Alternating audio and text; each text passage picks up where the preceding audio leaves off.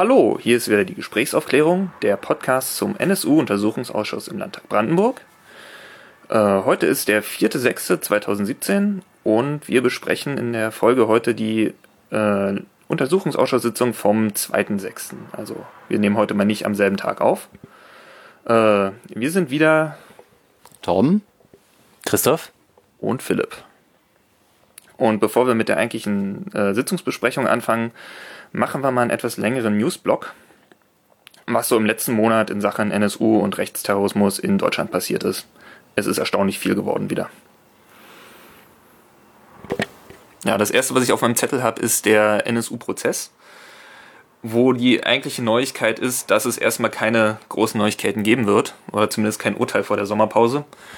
Im Prozess ist man, glaube ich, immer noch beschäftigt mit äh, Gutachten und Gegengutachten und dem äh, Zerlegen der Gutachten und verschiedenen Anträgen der Verteidiger und der Nebenklage. Und da wird so schnell erstmal noch nichts passieren. Also nichts Entscheidendes. Später im Jahr dann vielleicht.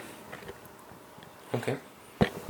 Ja. Ansonsten neu war noch, die Welt hat äh, 5700 Seiten Bundeswehrakten über den Wehrdienst von Uwe Mundlos freigeklagt. Da hat das Verteidigungsministerium sich ein paar Jahre dagegen gesperrt, die Sachen rauszurücken. Aber jetzt gab es wohl eine Gerichtsentscheidung, dass sie äh, das Zeug wohl doch hergeben müssen. Und ich finde es erstmal erstaunlich viel. Offensichtlich hat die Bundeswehr da auch noch ein bisschen nachrecherchiert nach der Enttarnung des NSU. Weil für so ein, ich glaube, neun Monate oder ein Jahr Wehrdienst so viel, äh, sagen wir, so viel Text zu produzieren über eine, einen Gefreiten hat mich erstaunt. Sind das jetzt auch äh, MAD-Akten oder äh, welche Akten geht es da konkret? Weißt du das genauer? Ich habe da jetzt nicht, nicht gelesen. Ich glaube, die MAD-Akten sind nicht dabei. Also, sozusagen so. Es ging, ging also eher so Dienstakten und alles, was so in der, innerhalb der Bundeswehr angefallen ist? Ja, aber dafür ist es viel zu viel.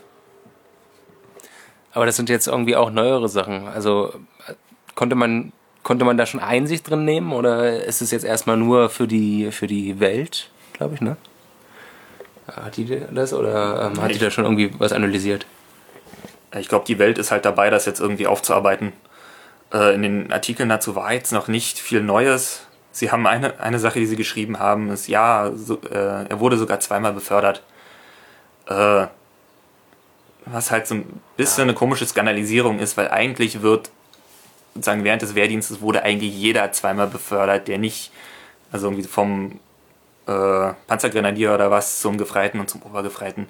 Jeder, der nicht absolut grobe Scheiße gemacht hat in den Augen der Bundeswehr, ist da befördert worden. Ja, das heißt, da müssen wir mal gucken, was da noch künftig kommt, würde denke ich mal, ne?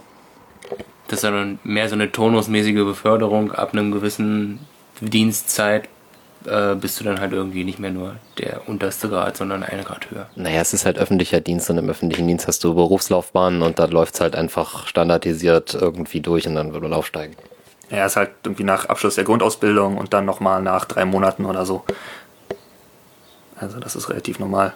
Interessanter wäre halt äh, rauszufinden, inwieweit er dadurch rechte Gesinnung aufgefallen ist und eventuell welche Ausbildung er durchlaufen hat. Aber ich erwarte da jetzt auch keine, keine Kracher. So, so. Jo. Ja, aber wo wir schon bei der Bundeswehr sind, die Bundeswehr hat ja da nicht nur äh, ein historisches Nazi-Problem, sie hat ja auch ein aktuelles wieder. Ähm, wir hatten es in der letzten Folge schon kurz angesprochen, das, äh, die ganze Geschichte um den Oberleutnant Franco A. und mittlerweile seinen Komplizen Oberleutnant Maximilian T und einen weiteren Komplizen, der nicht bei der Bundeswehr ist, äh, die halt im größeren Stil Munition gehortet hatten. Äh, zumindest der Franco A. hat sich eine Waffe beschafft äh, und sich außerdem eben als Flüchtling registrieren lassen und hat da so eine Art Doppelleben geführt. Mhm, darauf folgt ja dann irgendwie eine größere äh, Durchsuchungsaktionen in der Bundeswehr nach äh, Wehrmachtsmaterial und Wehrmachtsglorifizierung, die sich wenig überraschend an ganz vielen Orten wiedergefunden hat. Und so nebenbei äh, kam dann auch noch raus, dass in München an der Bundeswehruniversität einige Leute äh, da mit der identitären Bewegung rumspielen oder da irgendwie mitmachen. Und da wurden auch schon irgendwie zwei Offiziersanwärter entlassen. Und gleichzeitig kam aber auch die, äh, kam dann noch die Nachricht, dass äh, eigentlich die Zahl der registrierten rechtsextremen Vorfälle in der Bundeswehr rückläufig ist. Und äh, es scheint und sagen dann auch irgendwie Diskussionen darüber, wie sich jetzt das Ende der Wehrpflicht und diese Berufsarmee äh, auswirkt, ob das jetzt irgendwie zu mehr oder weniger Vorfällen führt, ob nicht mehr der Querschnitt der Gesellschaft in der Bundeswehr ist. Ich würde behaupten, er war da schon viel länger nicht mehr, weil schon seit irgendwie Zivildienst eine normale, in der Gesellschaft anerkannte Sache ist, äh, nur noch ein bestimmtes Spektrum in die Bundeswehr gegangen ist. So, das hat sich vielleicht jetzt verschärft. Aber auffällig finde ich so ein bisschen, dass oder ich erkläre mir das so mit den Zahlen, dass vielleicht tatsächlich weniger von den ganz groben Schwachmaten irgendwie sozusagen turnusgemäß eingezogen werden und dann da irgendwie rumhitlern. Während sozusagen das Problem, was jetzt ist, scheint eher ein Problem im Offizierskorps zu sein. Und eher so ein Problem mit äh, Leuten, die sich dann, die halt auch in der Bundeswehr irgendwie eine, eine höhere Rolle einnehmen oder einnehmen wollen und sich dann irgendwie diesem Gedankengut der neuen Rechten und der Identitären äh, zuwenden. Was insoweit ja auch passt, weil auch das ja so einen elitären Touch hat. Und inwieweit könnte das vielleicht auch so ein, so ein ich kenne mich jetzt bei der Bundeswehr echt tatsächlich so gar nicht aus, außer Kreiswehrersatzamt, da hatte ich mit denen nichts zu tun, glücklicherweise. Ähm, wie sieht denn das da aus, ob das nicht eventuell auch so ein Generationending ist? Also, weil wenn ich jetzt die ähm, hm, naja, so eine ältere Generation mit so neueren rechten Phänomenen konfrontiert sehe, dann es dauert es immer eine Weile, bis man denen genug Kontext gegeben hat und erklärt hat, bevor die erstmal sehen, wo da überhaupt die Probleme sind. Also gerade insbesondere Identitäre oder so weiter, die kommen ja nicht so daher. Und das sollte man mittlerweile zwar mitbekommen haben, aber kann das nicht auch so ein Generation-Ding sein, dass so nach dem Motto, der, der Junge will ja nicht, will ja nur spielen und das ist jetzt nicht schlimm, das ist jetzt noch nicht Hitler? Ja, ich habe eher das Gefühl, dass in der, sagen wir so, im im Chor der Zeit- und Berufssoldaten oder im Offizierschor der Bundeswehr, die sind eh irgendwie rechts des Mainstreams, was jetzt auch nicht weiter verwunderlich ist. Und du hast halt auch gerade sehr viele äh, Berufssoldaten, Reservisten, lange, lange irgendwie gediente Leute, die jetzt irgendwie bei der AfD auftauchen. Fast jede AfD-Fraktion hat irgendwie einen oder mehrere Berufssoldaten dabei. Ähm, von daher ist dann nur irgendwie die, die Spielart des, des, des rechten Gedankenguts, die sich da ein bisschen wandelt. Ich meine, du hattest auch solche Leute wie den, ich glaube, Günzel hieß er, den Kommandeur, ehemaligen Kommandeur des Kommando Spezialkräfte, der durch äh, auch durch rechte, rechte äh, Äußerungen aufgefallen ist und darüber entlassen wurde. Äh, da gibt es genug, da gab es immer genug. Ja. Weißt du auch, wie inwiefern diese Komplizenschaft da zu den äh, Leuten neben Franco A war? Hm, von wem? Von den, äh, die sie jetzt in München entlassen haben? Generell, ähm, du, du meintest ja, dass es äh, zwei Komplizen gab und äh, ich habe das gar nicht verfolgt, äh, die ganzen ähm, News dazu und von daher wollte ich einfach nur mal. Also der, der Student, der jetzt nicht, also jetzt kein Bundeswehrangehöriger ist, bei dem wurden irgendwie um die 1000 Schuss Munition gefunden, die wohl aus Bundeswehrbeständen stammen und von denen man wohl davon ausgeht, dass Franco A. die äh, in seiner Funktion als Leitender bei irgendwelchen Übungsschießen abgezweigt hat.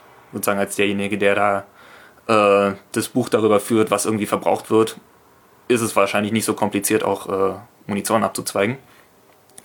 Sein äh, anderer Kompliz, Komplize Maximilian T. hat wohl äh, diese Liste mitverfasst die äh, von potenziellen Anschlagsopfern, auf der eben unter anderem der da ehemalige Bundespräsident Gauck stehen oder äh, so Leute wie Anne Helm. Und gegen den Maximilian T. gibt es außerdem noch den Verdacht, dass er äh, eine Bundeswehrpistole ent, äh, entwendet hat. Da gab es wohl vor schon äh, vor einem Jahr oder etwas länger einen Vorfall, wo halt bei einem Übung oder was, wo er mitbeteiligt war, eine Waffe verschwunden ist. Die hat man wohl bis heute nicht gefunden. Und es gibt auch noch den Verdacht, dass ein anderer Diebstahl von Schusswaffen in Munster aus einem also Bundeswehrgelände äh, in Munster aus einem verschlossenen Panzer ebenfalls was mit dieser Zelle zu tun hat, weil da wohl ein anderer ebenfalls rechtsextrem auffälliger Soldat, der Kontakt hatte zu dieser Zelle, äh, wohl anwesend war. aber nichts Genaues weiß man nicht und ich glaube, der Bundeswehr fehlen in diesem Kontext irgendwie zwei Pistolen, zwei Sturmgewehre und ich glaube eine Signalpistole oder so. Und es wäre schön, wenn die dann doch mal wieder gefunden würden. Autsch. Und diese große äh, Suchaktion bei der Bundeswehr nach äh, Wehrmachtsdevotionalien führte dann halt auch wieder zu irgendwelchen äh, Äußerungen aller möglicher Bekloppter, unter anderem Dirk Niebel, der sich dann mit dem, der sich, glaube ich, über Facebook oder so mit dem sozusagen Wehrmachtsandenken in der Bundeswehr solidarisiert hat. Äh, unter dem Spruch, klagt nicht kämpft, was halt so ein Wahlspruch von, frag mich nicht. Wehrmacht, glaube ich. Ja, oder zumindest Teileinheiten der Wehrmacht war. Ja. Ähm, ebenfalls in dem Zusammenhang aufgefallen ist ein Bundeswehrsoldat, der sowas geäußert hat wie, äh, ja, man müsste da mal was gegen die Führung des Hauses unternehmen, also die irgendwie äh, beiseite schaffen oder notfalls putschen. Woraufhin wiederum der MAD gegen diesenjenigen ermittelt. Wir tun da auch mal einen Link dazu. Und äh, noch äh, als Brandenburg-spezifischer Kontext mit diesem äh, Klagt nicht kämpft, mit einem entsprechenden Posting fiel auch noch ein äh, Bundespolizist aus Frankfurt-Oder und angehender AfD-Politiker auf. Da kommt halt auch wieder alles zusammen, was wir gerade besprochen haben, so an äh, politisch und äh, Sicherheitsdienstkreisen.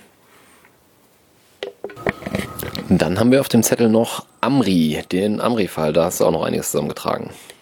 Ja, in, sagen für uns relevant, glaube ich, ist das jetzt erstmal nur, weil inzwischen in Berlin wohl gegen Beamte des LKA ermittelt wird, die im Fall des äh, Attentäters vom Breitscheidplatz, eines Amri, ähm, wohl im Nachhinein Akten gefälscht haben, äh, um sozusagen den Eindruck zu erwecken oder um sozusagen gemachte Fehler äh, zu verdecken. Sozusagen im Umgang mit dem, mit in den Ermittlungen gegen Anis Amri. Und jetzt steht auch noch im Raum, dass sie außerdem wohl Observationen vorgetäuscht hätten. Das klingt für mich, für mich auch so ein Problem nach äh, Personalmangel und äh, naja, auf jeden Fall fand ich das jetzt für den NSU-Kontext relevant, dass es da, also mal schauen, wie das ausgeht, aber dass da eben gegen Beamte äh, ermittelt wird, die halt in diesem Fall Sachen gefälscht haben. Im Kontext NSU haben wir ja einige Fälle, vor allen Dingen beim Bundesamt für Verfassungsschutz, aber auch in Berlin, wo Akten vernichtet wurden und wo äh, sozusagen Ermittlungen, wenn es überhaupt welche gab, eingestellt wurden. Auch wenn die, äh, zum Beispiel der Herr Lothar Lingen, der da vom Bundesamt äh, diese Aktenvernichtung ausgelöst hat, äh, dann doch explizit geäußert hat, äh, er hat das getan, um äh, sozusagen Schaden vom Amt abzuwenden und zu verhindern, dass da zu viel äh, ans Licht kommt. Äh, ansonsten hat sozusagen diesen, diesen Aspekt des Amri-Falls fand ich, die Lage der Nation, äh, der Podcast vor zwei Wochen oder so ganz gut aufgedröselt. Da würde ich auch irgendwie einen Link in unsere Shownotes tun. Genau, und dann habe ich noch auf meinem Zettel die Old School Society. Äh, wir hatten auch schon mal erwähnt, noch so eine äh, rechtsterroristische Gruppe, äh, gegen die gerade ein Verfahren läuft. Da gibt es zwei weitere Anklagen. Äh, wir hatten die mal erwähnt, einfach weil sie so so eine gewisse Parallele zum NSU bilden oder zumindest zum NSU bis zu dem Punkt, wo der NSU in den Untergrund gegangen ist. Ungefähr, würde ich jetzt behaupten, an der Stelle hat man den OSS halt irgendwie hochgenommen. Ähm, dann habe ich noch zwei Nachrichten aus Bayern auf meinem Zettel. Zum einen gibt es einen neuen Zeugenaufruf, den wir auch verlinken werden, äh, zum Oktoberfestattentat, das ja mittlerweile 36 Jahre lang, äh, 36 Jahre her ist, der bis dato immer noch schwerste Anschlag, recht, äh, überhaupt terroristischer Anschlag in Deutschland, mit damals 13 Toten und über 200 Verletzten. Ähm, da gab es ja nach verschiedenen journalistischen Recherchen nochmal eine Neuaufnahme des Verfahrens vor einem Jahr oder zwei. Und da gibt es jetzt nochmal einen neuen Zeugenaufruf und auch in Aktenzeichen XY wurde der Fall nochmal behandelt. Und da fand ich eigentlich die, also da kam noch die interessante Information, dass die zwei sozusagen neuen Spuren, wegen deren das Ganze jetzt aufgenommen wurde, eigentlich wohl ausermittelt äh, sind. Sowohl die Geschichte mit der, äh, genau mit der Hand, also beziehungsweise mit einem Mann, der äh, mit kurz nach dem Attentat mit einer äh, fehlenden Hand irgendwo in ein Krankenhaus kam äh, und sozusagen als möglicher Mittäter galt. Das ist wohl auch ausermittelt, als auch eine Geschichte von einer Zeugin, die meinte, sozusagen schon am Tag äh, vor der Tat oder ja, am Tattag vor der, äh, vor der Explosion der Bombe äh, jemanden getroffen zu haben, der sozusagen Täterwissen hatte und äh, Flugblätter, die den äh, Attentäter Gundolf Köhler sozusagen heroisierten. Diese beiden Spuren sind zumindest nach Ansicht des bayerischen LKA wohl ausermittelt und deshalb gibt es jetzt nochmal diesen neuen Zeugenaufruf. Und dann hast du noch was? Äh, ja, es gibt auch äh, noch was zum Münchner Amoklauf letztes Jahr. Äh, beziehungsweise da wurden jetzt auch die Ermittlungen eingestellt. Und in der, äh, in der Pressemitteilung zum, zur Einstellung sind ein paar äh, interessante Sätze drin, die man sich mal so hintereinander auf der Zunge zergehen lassen muss. Da heißt es nämlich über den äh, Amokläufer, insbesondere war er fasziniert von Anschlägen, von den Anschlägen, die Anders Breivik 2011 in Norwegen verübt hatte. Über einen längeren Zeitraum hinweg plante er dann den von ihm selbst verübten Amoklauf. Es liegen keine Anhaltspunkte dafür vor, dass er bei dem Amoklauf die einzelnen Opfer gezielt ausgewählt hat. Dazu muss man sagen, die Opfer hatten bis auf eine, glaube ich, alle einen Migrationshintergrund. Äh, und dann noch als letzter Satz, es ist nicht davon auszugehen, dass die Tat politisch motiviert war.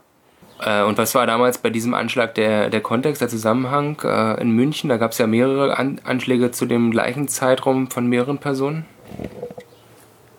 Ja, also der Anschlag hatte definitiv keinen islamistischen Hintergrund, das hat man wohl ausgeschlossen, im Gegensatz zu denen in Ansbach und in diesem Zug. Ähm, der, der Amokläufer hatte einen, äh, ich glaube, iranischen Migrationshintergrund, mh, hat sich wohl sehr stark auch irgendwie als Arier, was ja irgendwie wohl die, die Deutschen und die, das persische Volk irgendwie gemeinsam haben, identifiziert.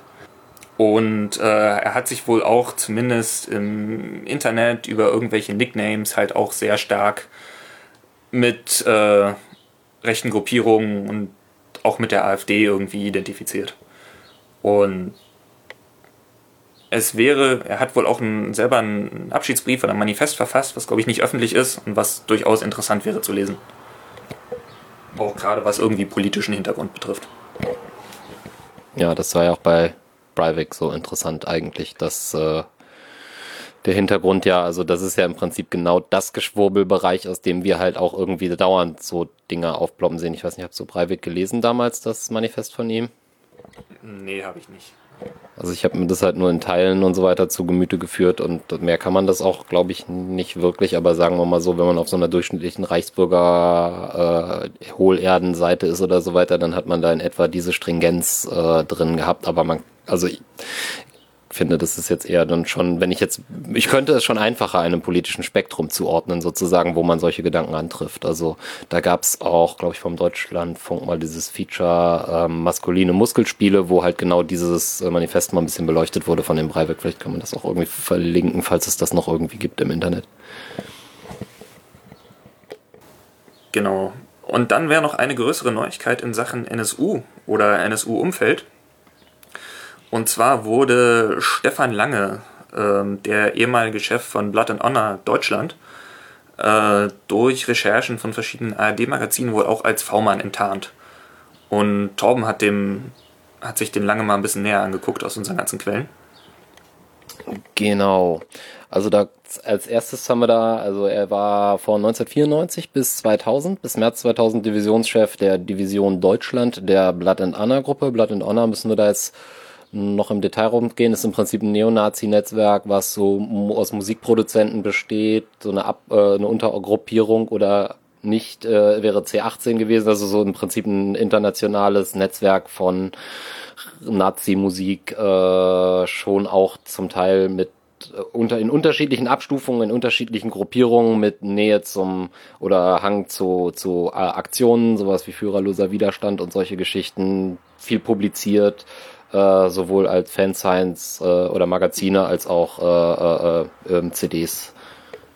Ja, ich glaube, die befanden, also Blood and Honor kommt ursprünglich aus England und sozusagen Combat 18 als bewaffneter Arm gehört da mit dazu. Und äh, die waren, glaube ich, so, so intern immer ein Stück weit im Widerspruch zwischen dem Business, irgendwie Musik und Fanscience und andererseits halt wirklich der terroristischen Aktivität. Da hatten wir, glaube ich, auch in Folge 2 schon einige Sachen zu erwähnt, wo auch ein paar Zeugenaussagen ähm, zugemacht wurden. Genau, und von dieser Person äh, dürfen wir jetzt, äh, wissen wir jetzt auch äh, aufgrund von, ähm, von Recherchen öffentlich-rechtlicher Medien, da packen wir euch auf jeden Fall auch noch die, den Link zu der entsprechenden Pressemitteilung, ich glaube vom NDR war das äh, unter anderem, ähm, ins, äh, da wurde auf jeden Fall in einer Polizeinotiz gefunden der Hinweis, dass es sich bei diesem Menschen wohl um eine V-Person handelt. Dem Bundesamt für Verfassungsschutz zugespielt wurde dieser ähm, V-Mann wohl durch das LKA Berlin also von 94 genau wurde dann halt die deutsche Division von Blood and Anna gegründet, die er bis 2000 März 2000 als Divisionschef leitete. Ähm, er hat wohl auch die sächsische Division, das ist dann für uns interessant, wohl mitgegründet, aus der er allerdings dann ausgeschieden ist. Und diese Division, die 1997 oder 98 äh, gegründet wurde, es äh, umfasst dann im Prinzip diesen ganzen Helferkreis, den wir aus dem NSU-Umfeld kennen. Also äh, Jan W., äh, Ehepaar P. und äh, diverse andere Kreise. Also was ich da, was ich da interessant finde, ist eben, dass er sozusagen lange wohl ursprünglich vom Berliner LKA geworben wurde und dann an den äh, an das Bundesamt für Verfassungsschutz weitervermittelt wurde. Sowas ähnliches steht ja im Raum auch bei Carsten Schipanski, dem V-Mann Piatto, wo es halt die starke Vermutung gibt, dass bevor er äh, vom Brandenburger Landesamt für Verfassungsschutz geführt wurde, er schon für einen anderen Dienst tätig war. Deshalb finde ich sozusagen solche, solche Praktiken und solche so, sozusagen Vergleichsobjekte immer mal ganz spannend. Ja. War das dann bei ihm auch so, dass er schon vorher fürs LKA als V-Person tätig war? Keine Ahnung. Okay. Das ist ja alles nicht, oder klar. Also so verstehe ich zumindest die Meldung. Äh, Im Vorfeld äh, vom Verbot von Blood and Anna, dann im September 2000, ähm, wurde bei dieser V-Person eben auch ein, eine Hausdurchsuchung durchgeführt, wo 1500 Exemplare einer ähm, Blood and Anna Ausgabe ähm, äh, äh, beschlagnahmt wurden, sowie äh, diverse CDs und ähm, andere Utensilien sozusagen aus dem ganzen Versandbestand. Dieses Verfahren wurde gegen ihn und seine Freundin äh, eröffnet. Beide äh, wurden dann auch eingestellt. Also auch das ein bekanntes Schema, was man bei V-Personen irgendwie kennt, dass da halt Verfahren nicht zu einer Verurteilung kommen, führen. Und ähm, ja, ansonsten war im Jahr 2000 vermutlich auf einem auf einer größeren Sonnenwendfeier in Schweden unterwegs äh, mit anderen Blood and Anna Größen und ähm, so zum Charakter aus den unterschiedlichen äh, Publikationen und Artikeln, die man da so im Netz findet, scheint er sehr viel Spaß und Freude daran gefunden zu haben, sozusagen Leute zu führen und ähm, äh, sozusagen zurechtzuweisen und, und, und da im Prinzip seine Macht als, äh, als Deutschlandchef auszulösen und das muss da, ja. Also so ein, also ein kleiner Führer sozusagen. Ganz genau, ein kleiner Führer. Ein kleiner Führer, der sich da äh, offensichtlich ganz wohl gefühlt hat. Ähm, und da gab es dann allerdings auch Zwist. Ja, ja darauf, das wollte ich auch gerade ansprechen. Gerade die äh, sächsische Division von Blot Honor hatte da wohl nicht immer so viel Lust drauf. Genau, deswegen kam es nämlich auch äh, sehr passend ähm, dann vor der vor der Auflösung bzw. vor dem Verbot von Blood and Anna durch den Bundesinnenminister Chili kam es dann zu einer Abspaltung der Gruppe. Ähm, da hat sich dann die Chemnitzer Gruppe, die dann später in dem äh, Unterstützerumfeld der, des NSU sozusagen sich wiederfinden sollte oder da elementar sein sollte, ähm, die hat sich sozusagen dann von der Deutschlanddivision Blatt in Anna losgelöst und ist dann von dem äh, Verbot und den entsprechenden äh, nachgehenden Untersuchungen und Ermittlungen sozusagen nicht betroffen gewesen. Mhm. Vielleicht sollte man dazu noch sagen, dieses äh, Blood and Honor Verbot war halt auch so wieder so ein Fall von politischem Aktionismus. Und zumindest das Bundesamt für Verfassungsschutz hat sich da lange gegen gewehrt, weil die sozusagen fürchteten, dass sie da Quellen verlieren. Und das war sozusagen, das geschah im, äh, sozusagen im September 2000 im Kontext dieses Aufstands der Anständigen, auch nach dem äh, Bombenanschlag in Düsseldorf, äh, dem Wehrhahnanschlag und äh, verschiedenen anderen Vorfällen, äh, wo sozusagen von politischer Seite notwendig war, äh, Aktionismus gegen Recht zu zeigen. Und das führte dann eben zum Verbot von Blood and Honor.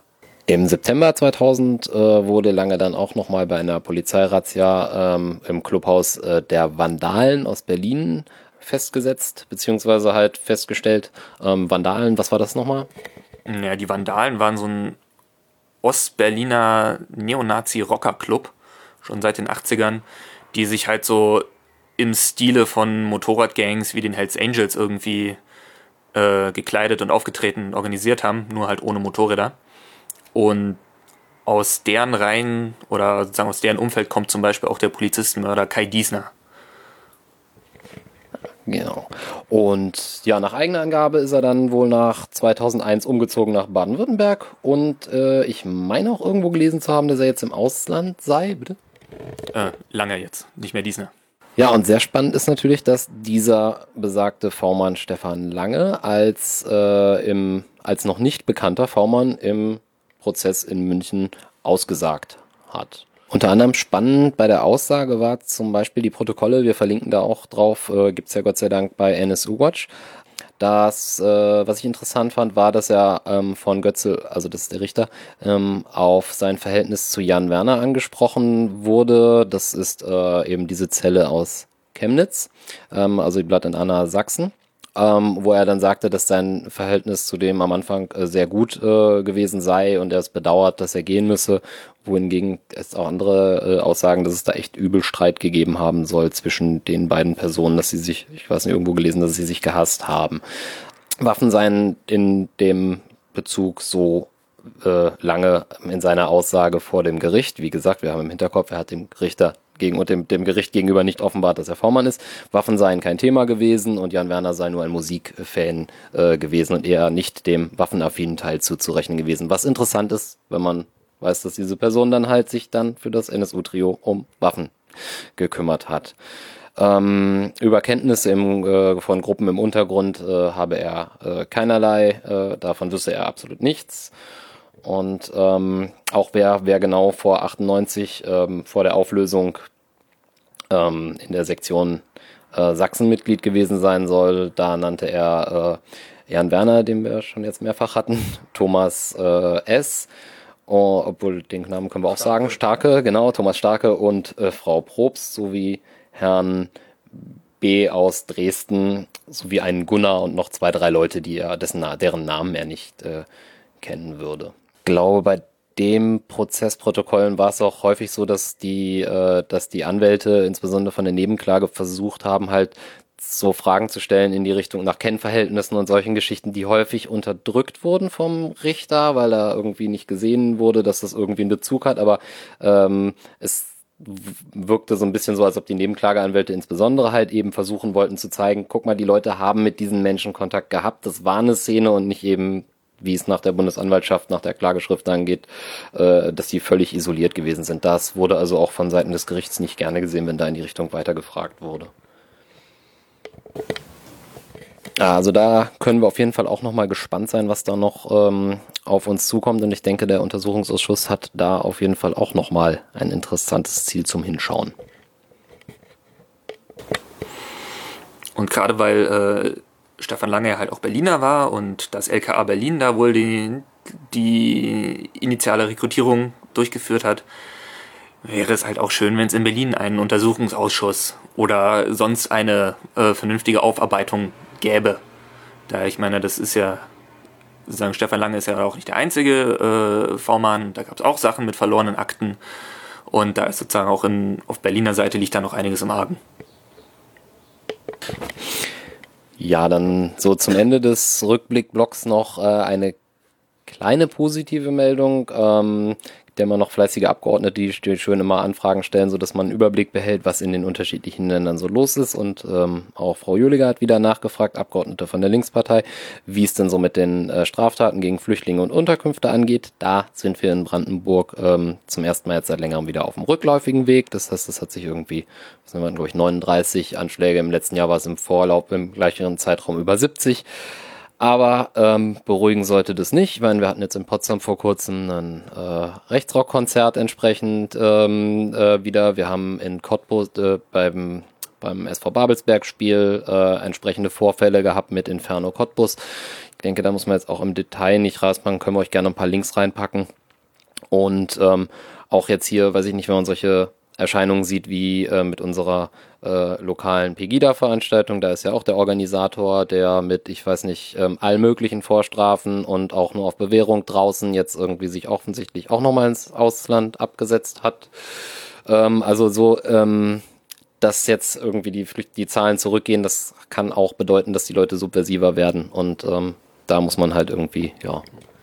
Ja, ich glaube, jetzt ist halt wieder so ein Moment, wo wo sich wieder so eine Spaltung äh, vollzieht, wo sozusagen die, diese Mobilisierung und dieses, dieses kurzfristige Spontane irgendwie wieder zurückgeht.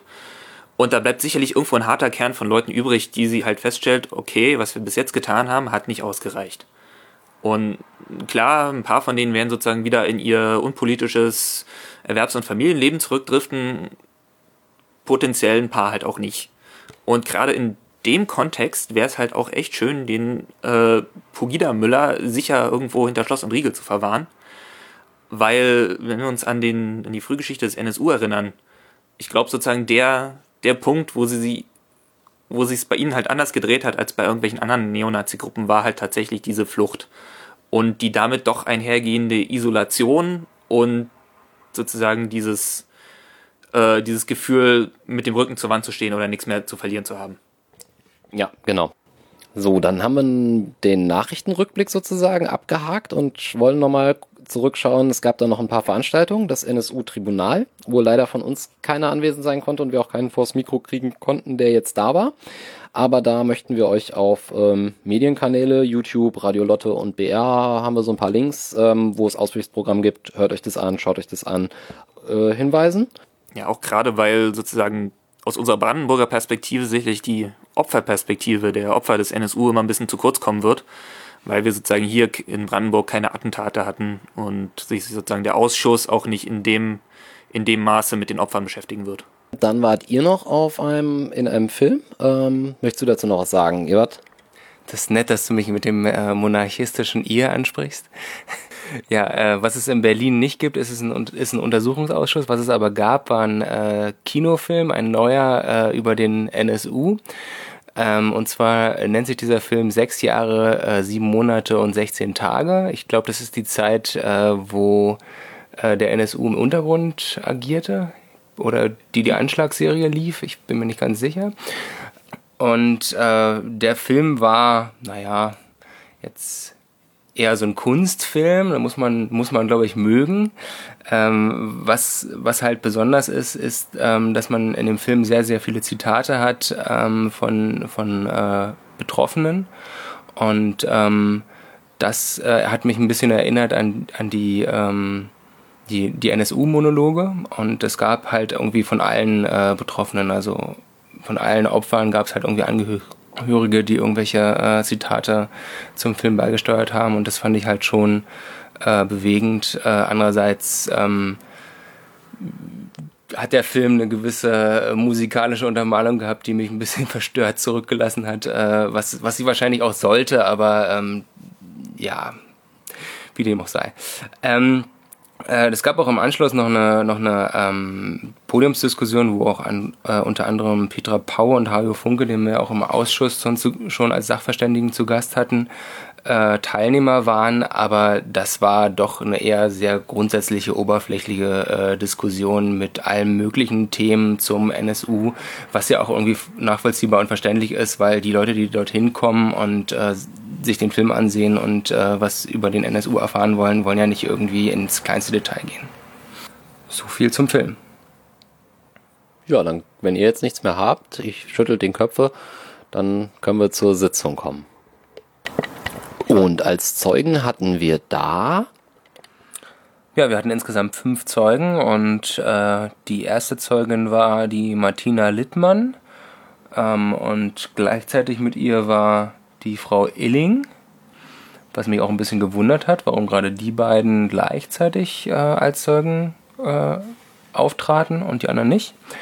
Ähm, danach kam der äh, Herr Kresse, ähm, dann der Herr Wachs, Wachholz und als letztes der Herr Klapsch. Und es ging so mehr oder weniger die ähm, Führungsebenen hoch bis zum ja, Verantwortlichen äh, für die Ermittlungen im Nahbefall.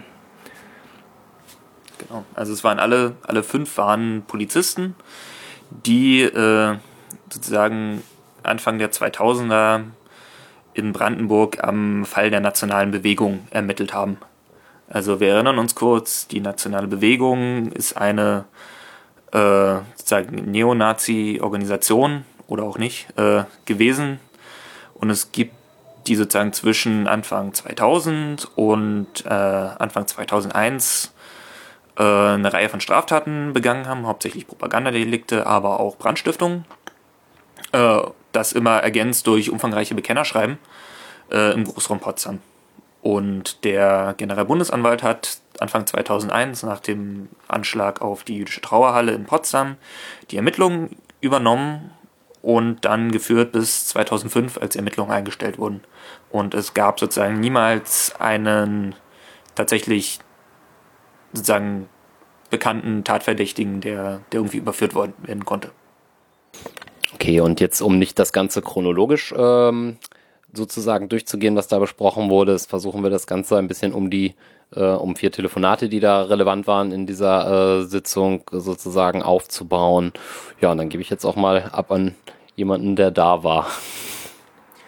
Ja, also ähm, vorneweg vielleicht nochmal ähm, behandelt wurde es im Ausschuss so, äh, dass halt die Zeugen einzeln ähm, interviewt wurden und befragt wurden, wahrscheinlich um äh, unterschiedliche Zeugenaussagen ähm, dann zu bekommen und äh, auch abgleichen zu können, äh, ob da irgendwelche Widersprüche sich ergeben. Ähm, und da hatte ich ja schon gesagt, wer mit wem interviewt wurde ähm, voraus. Aber die Zeugen wurden ja grundsätzlich auch nach den gleichen Sachen befragt und das waren eben äh, vor allem diese ähm, Sachen, die sich in, im Kontext von Telefonaten ereigneten. Und äh, von daher ähm, würden wir das jetzt im Nachhinein das so durchgehen. Kleine Bemerkung dazu noch. Ähm, es gab mal einen kurzen Ausbruch von schlechter Laune auf Seiten der CDU, weil äh, rauskam, dass sich die Zeugen auch sozusagen vor dem Sitzungssaal mal kurz unterhalten hatten. Und äh, auch wenn es nach, nach äh, den Worten des Zeugen irgendwie nur 30 Sekunden waren, äh, wurde darin ein Problem gesehen. Und mal, bin mal gespannt, ob der Ausschuss das irgendwie organisatorisch anders löst. Ja, in Zukunft. Das war, das war der äh, Kresse, der sich mit dem Klapsch unterhalten hatte. Und äh, ja, die CDU meinte in dem Kontext halt, das geht gar nicht. Genau, und äh, das erste Telefonat, was wir im, im, im Grunde ähm, oder wo wir den Komplex besprechen wollten, äh, das war dieses Behördenzeugnis, was wir auch in der letzten äh, Sendung schon erwähnt hatten. Das war im Prinzip dieser Fall, ähm, wo vom, vom Verfassungsschutz an den Brandenburger, ähm, ja, an die Brandenburger Polizei dieses mit an Sicherheit grenzender Wahrscheinlichkeit äh, ist der und der äh, der Täter für, die, äh, für den Fall äh, Trauerhalle gewesen. Ähm, und da würde ich jetzt mal abgehen am, am Philipp. Genau. Sozusagen aus dem, oder aus dem, was wir im Ausschuss gehört haben, erschließt sich mir das so, dass sozusagen Inhalt dieses Behördenzeugnisses ein, war ein Telefongespräch zwischen Stefan R. und äh, Marcel K. Und sagen beide äh, Potsdamer Nazis. Ähm, in dem äh, mit Bezug auf die Trauerhalle ein Satz fiel wie, haha, wir wissen ja nicht, wer das war. Und äh, dieses Gespräch wurde nicht äh, von, einer, von einer Behörde abgehört, so, soweit wir wissen, sondern es gab verschiedene Leute, die ausgesagt haben, dass sie da im Raum waren und dass sie sozusagen dieses Gespräch mit angehört hätten. Das war sozusagen Inhalt des Behördenzeugnisses und als Quelle dafür wurde dem LKA dann auf Nachfrage Christian K. benannt, der V-Mann. Und sagen dann bei den, bei den Ermittlungen äh, hat man sich zunächst natürlich den benannten Marcel K. irgendwie ange, angeguckt, hat dann ihm mindestens nichts nachweisen können, wenn nicht äh, sogar ausgeschlossen. So. Und nachdem es also nicht gelang, dem Marcel K. sozusagen was Substanzielles nachzuweisen, fing äh, das hatten wir in der letzten Sitzung auch schon gehört, der äh, Bundesanwalt Siegmund und sozusagen seine Ermittler ähm, fingen dann an, dem zuerst mal dem V-Mann-Führer beim Verfassungsschutz, einem Max Sandmann und dann auch den V-Mann äh, Christian K. auf die Pelle zu rücken und die eben zu befragen und auch äh, zum Beispiel die Freundin von dem Marcel K. zu befragen, die sozusagen durch ihre Aussage eigentlich widerlegt hat, dass der Christian K. anwesend war, um dieses Gespräch mitzuhören. Und da fiel das sozusagen alles in sich zusammen. In dem Zusammenhang haben die Ermittler halt auch beim Verfassungsschutz einigen Unmut ausgelöst, weil sie sich nämlich nicht jedes Mal, um den Christian K. zu befragen, eine neue Aussagegenehmigung geholt haben, äh, sondern der, ich glaube, der Herr Kresse war es. Ja. Der Herr äh, Kresse hat dann den Christian K. Äh, nach Karlsruhe begleitet und dort äh, wurde der durch den äh, Bundesanwalt Sigmund vernommen. Sozusagen, das war, das war dieser Komplex. Und da mussten sich halt die dann im Anschluss daran die Ermittler halt auch mit ziemlich heftigen Anwürfen aus dem Verfassungsschutz auseinandersetzen. Genau, und in diesem äh, Kontext gab es halt auch genauso äh, Anschuldigungen oder Vorwürfe quasi aus der eigenen Behörde, dass man doch darauf achten sollte, wer sein Dienstherr ist. Das äh, mit diesem Kommentar hatte zumindest der äh, Herr Wachholz gegeben und auch der Herr Kresse hatte vorher schon angemerkt, dass es irgendwie aus der eigenen Behörde so ein bisschen, ja, ja, einen gewissen Zwist gab ähm, weil einfach dieser Fall ähm, mit dem Narbe sehr große Ressourcen der Polizei äh, Brandenburg gebunden hat und ähm, jede Menge an, an Mitarbeitern quasi für den, den, den wie heißt es, Generalbundesanwalt äh, gebunden hat. Und äh, da scheint halt irgendwie eine gewisse Konkurrenz oder so äh, da irgendwie am Schwelen gewesen zu sein, äh, was auch so ein bisschen irgendwie erinnert an, an die Aussage von dem äh, Generalbundesanwalt, äh, wie hieß er? Bundesanwalt Sigmund. Nee, ich, ah, ich meine ihn gar nicht. Ich meine den. Ähm, Neben wäre der Bundesanwalt gewesen. Also es gab halt irgendwie eine, einen gewissen Zwist äh, in, der, in der Behörde, wahrscheinlich um die Leute und äh, da ähm, gab es eine gewisse Parallele auch ähm, zum zu den Aussagen von äh, dem Herrn Rautenberg, den wir ja in der Vergangenheit auch schon öfter hatten, äh, der ja auch irgendwie so Aussagen getätigt hat, äh, dass ihnen äh, der Fall vom, von, äh, vom Bund quasi weggenommen wurde und äh, sie da dann nicht mehr weiter ermitteln konnten. Und äh, da gab es irgendwie anscheinend eine gewisse ja, Unstimmigkeit in der Behörde. Genau, und dann, was eben auch äh, die Ermittler gesagt haben, ist, dass dieses falsche Behördenzeugnis, sozusagen das irgendwie auszuermitteln, gerade in der Anfangsphase nach dem Brandanschlag, sehr viel Ressourcen gebunden hat und natürlich verhindert hat, dass man andere Sachen gemacht hat. Und da sozusagen der Verfassungsschutz äh, sie mehr oder weniger auf eine falsche Fährte, also was heißt mehr oder weniger, sie auf eine falsche Fährte geführt hat und sozusagen Zeit gebunden hat. Das ähm, das war das Ding, wo äh, der Marcel K. als Täter genannt wurde von der Narbe. Oder für einen Narbeanschlag oder generell? Äh, für den Brandanschlag. Sozusagen das, äh, das von anderen Leuten in der Szene mitgehörte Telefonat. Was in Verhören ähm, sozusagen auch Leute wie zum Beispiel Uwe Menzel angaben, sozusagen vom Wortlaut her gekannt zu haben. Also irgendwie muss sich das verbreitet haben. Okay, das war es denn jetzt soweit zu dem ersten Telefonat. Ähm, und was hat es mit dem zweiten Telefonat auf sich, das ihr da auf dem Zettel habt?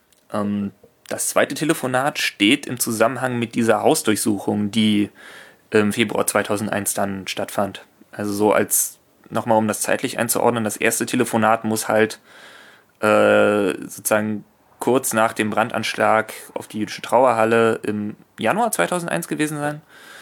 Und äh, dann liefen halt einerseits die Ermittlungen des GBA an und sozusagen parallel dazu hat der Staatsschutz, glaube ich, der Potsdamer Polizei oder und oder der des LKA äh, haben nach Polizeirecht als Gefahrenabwehr eine größere Durchsuchungsaktion in der rechten Szene in Potsdam vorbereitet.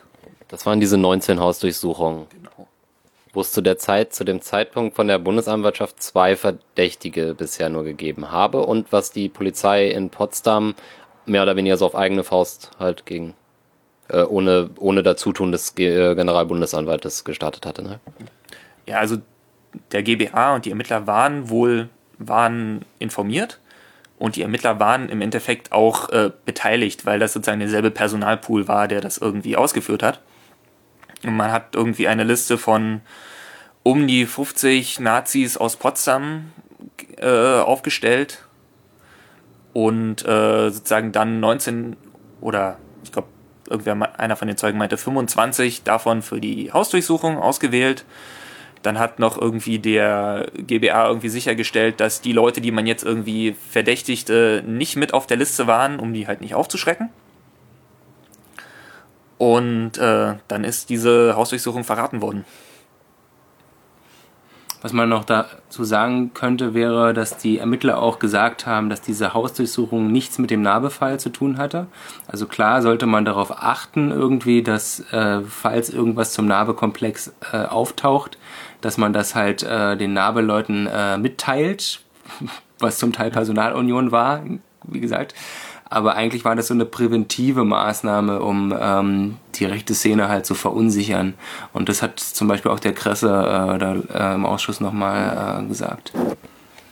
Ja, ich denke, es war nicht nur eine präventive Maßnahme, es war sozusagen auch ein Stück weit jetzt Aktionismus oder wie man bei der Politik sagt, äh, Beweisen von Handlungsfähigkeit. Ja. Und äh, das war das Telefonat, was äh, Christian K., der äh, schon eben erwähnte V-Mann, äh, führt mit einem anderen Potsdamer Nazi namens äh, Sven Sch. Und in diesem Telefonat warnt er ihn eben vor der kommenden Durchsuchungsaktion.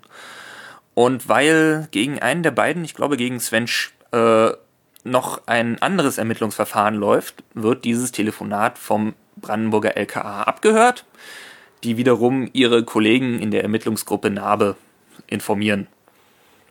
Das hatte dann zur Folge, dass diese Durchsuchung äh, um zehn Tage vorverlegt wurde. Ich glaube, was nicht, 17. Februar auf 7. Februar, irgendwie sowas hatte ich da im Link. Genau, und das löst dann natürlich hektische Ermittlungen aus, woher diese durchgestochene Information kam.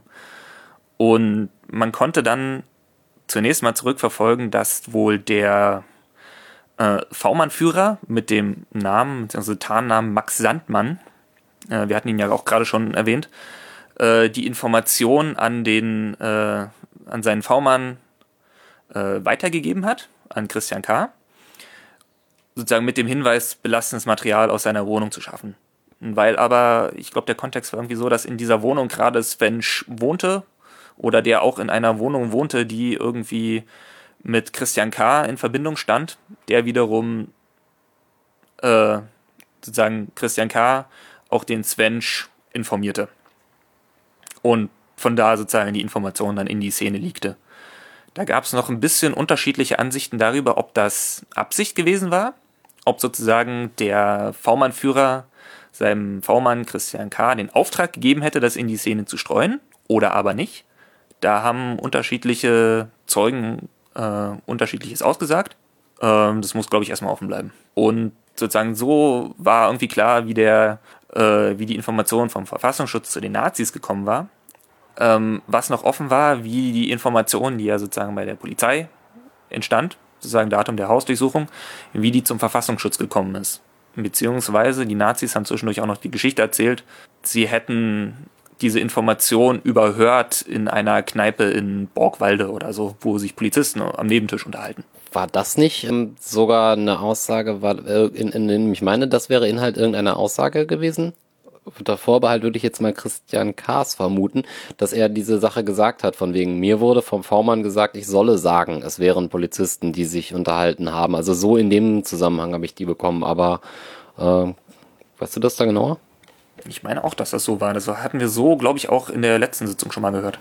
Ja, in, in dem Kontext war das, glaube ich, auch, wo ähm, insbesondere die Leute von der CDU, die Zeugen relativ hart angegangen sind, äh, um herauszufinden, äh, wer von den ähm, Polizeibeamten dann äh, dem Verfassungsschutz im Prinzip diese Informationen äh, gesteckt hat.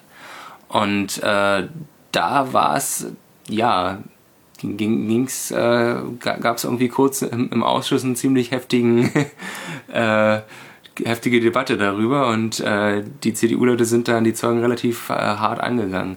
Und ähm, insbesondere Frau Illing wurde da auseinandergenommen und der Herr Kresse. Und äh, der Herr Wachholz, äh, dann im Prinzip wurde der auch noch befragt, aber der hat dann schon diese Aussage getroffen, dass man mit dem Verfassungsschutz auch äh, zusammen regelmäßige Gespräche hatte.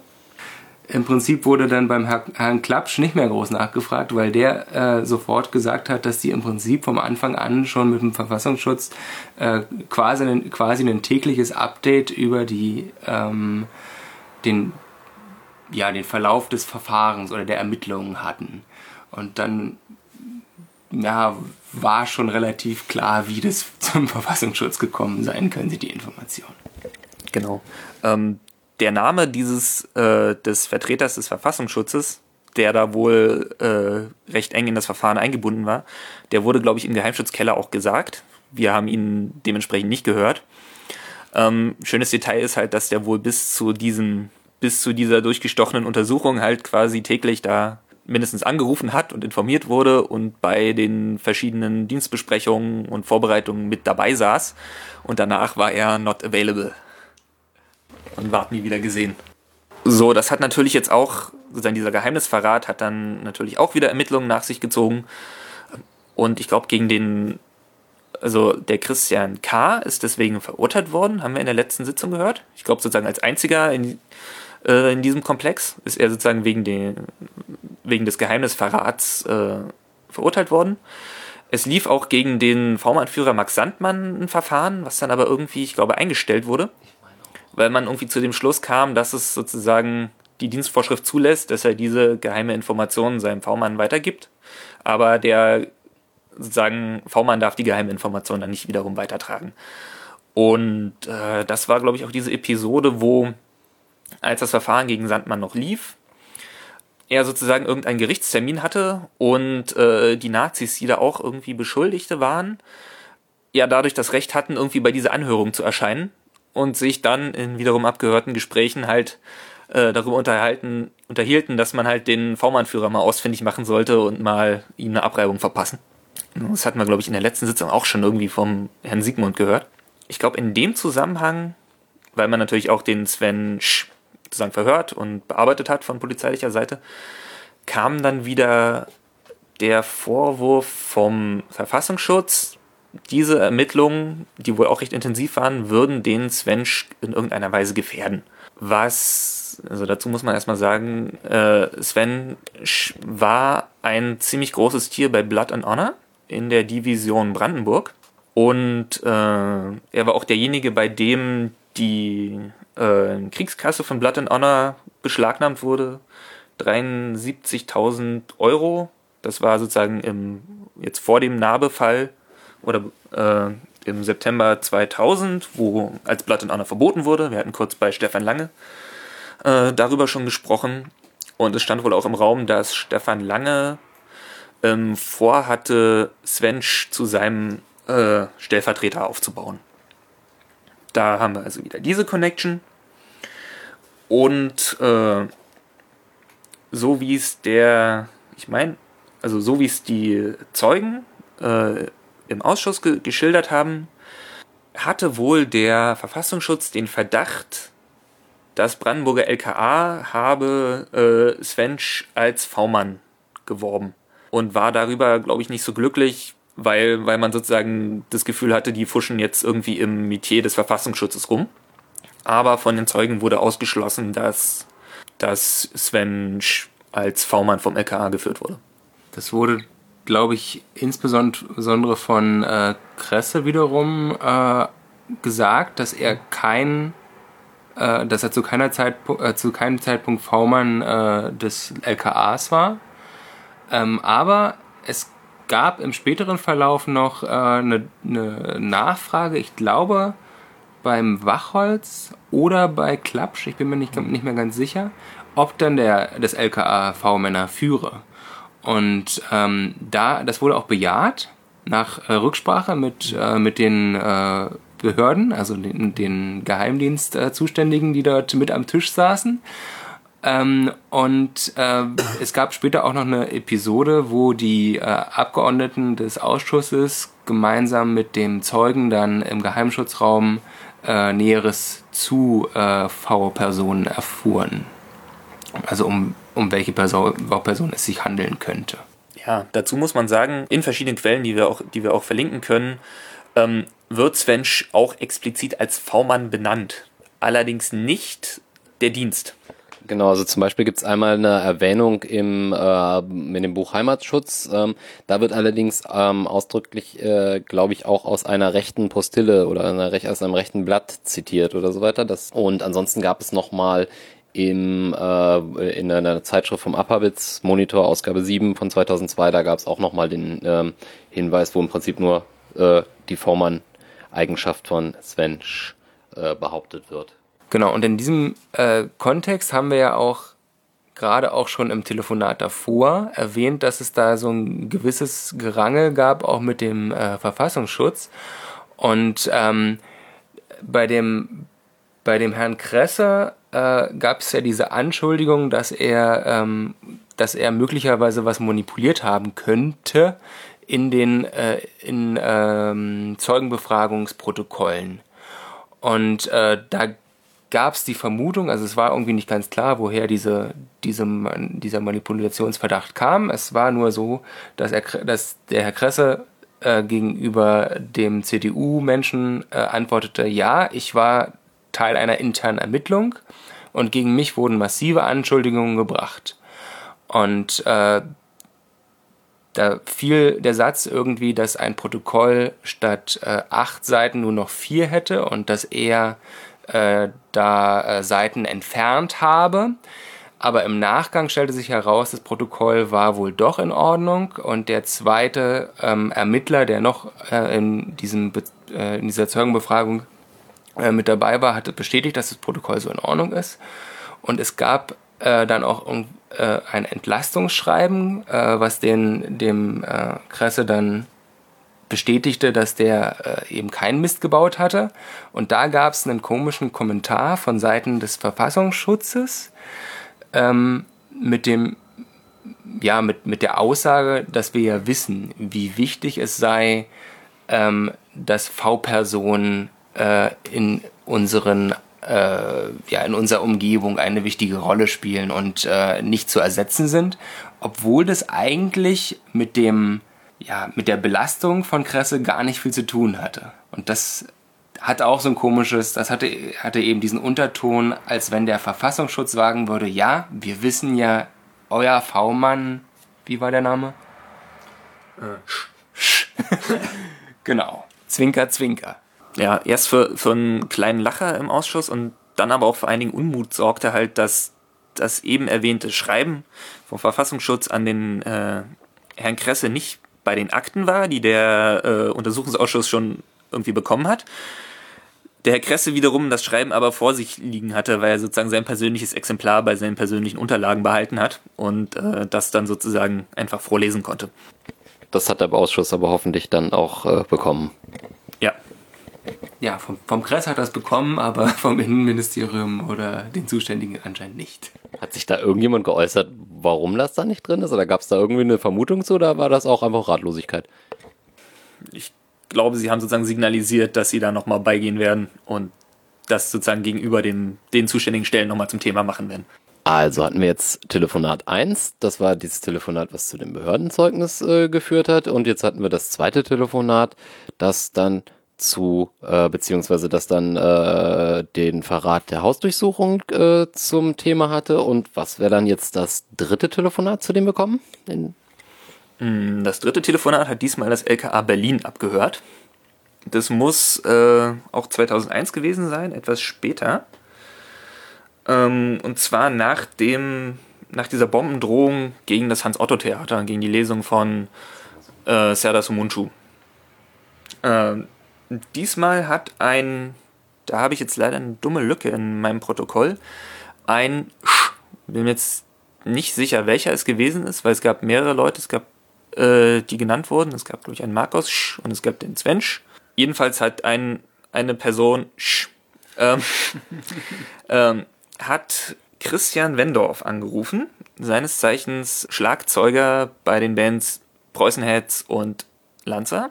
Ähm, abgenommen hat aber äh, Uwe Menzel, der mit Wendorf zusammen im Auto sitzt. Und der kriegt dann sowas zu hören wie, ich hab die Bombe gelegt, nationale Bewegung, hehehe.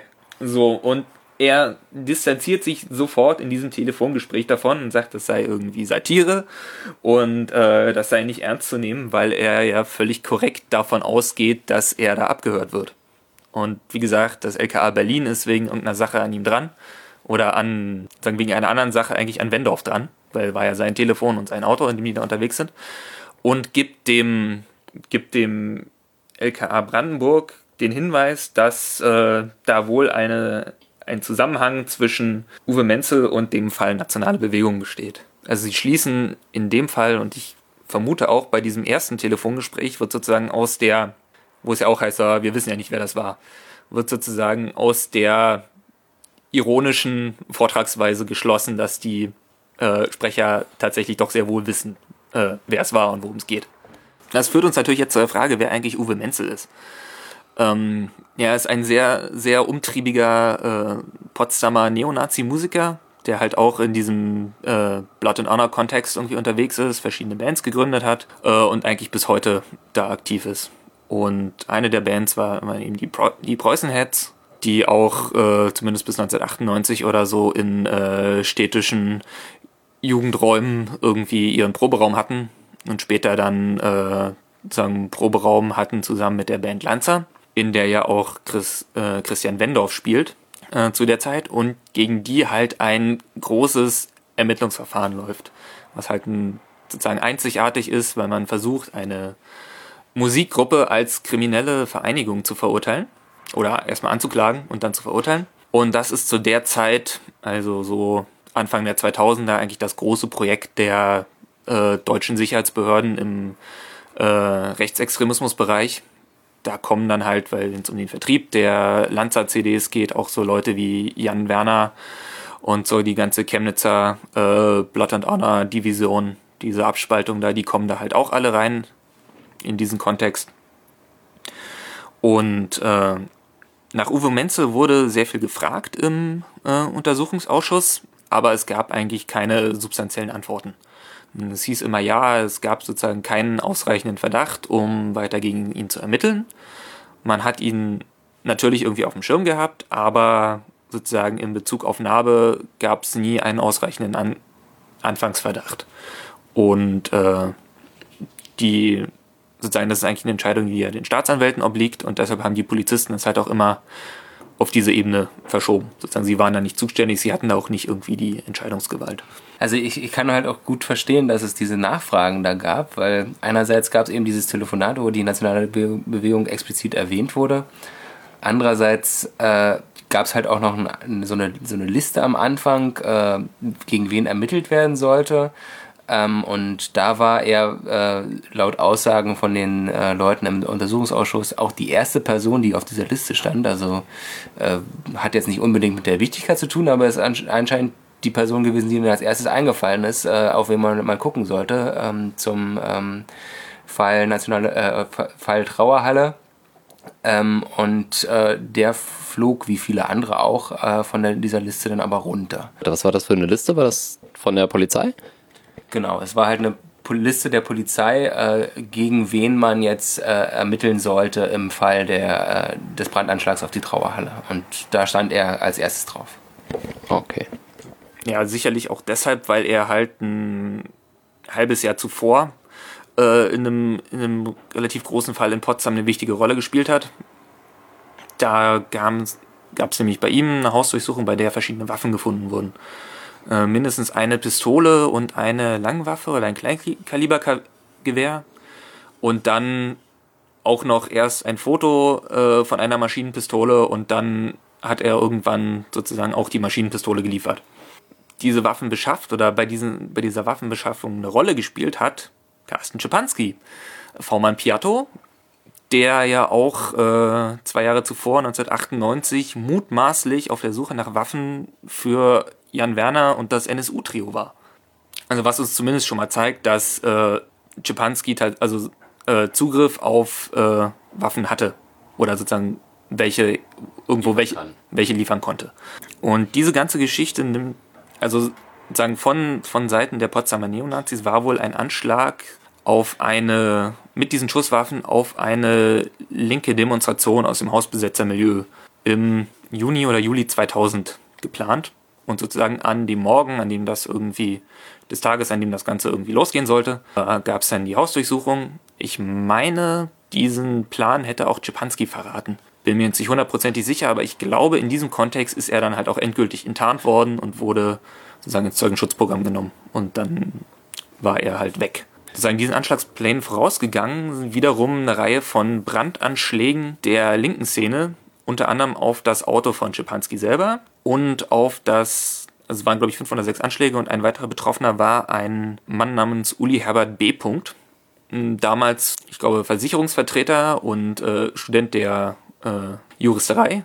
Mittlerweile ist er halt irgendwie ein bekannter Szeneanwalt und unter anderem der Vertreter von Mike Schneider gewesen, der äh, vor kurzem in Nauen vor Gericht stand äh, wegen dem Brandanschlag auf eine Turnhalle und verschiedene andere äh, Verbrechen. Und auch, auch dieser Uli Herbert B. war jemand, der sozusagen von den Ermittlern im Fall Narbe irgendwie betrachtet wurde, aber das hat auch irgendwie nicht so richtig was geführt. Die hatten ihn auf dem Schirm, aber ja.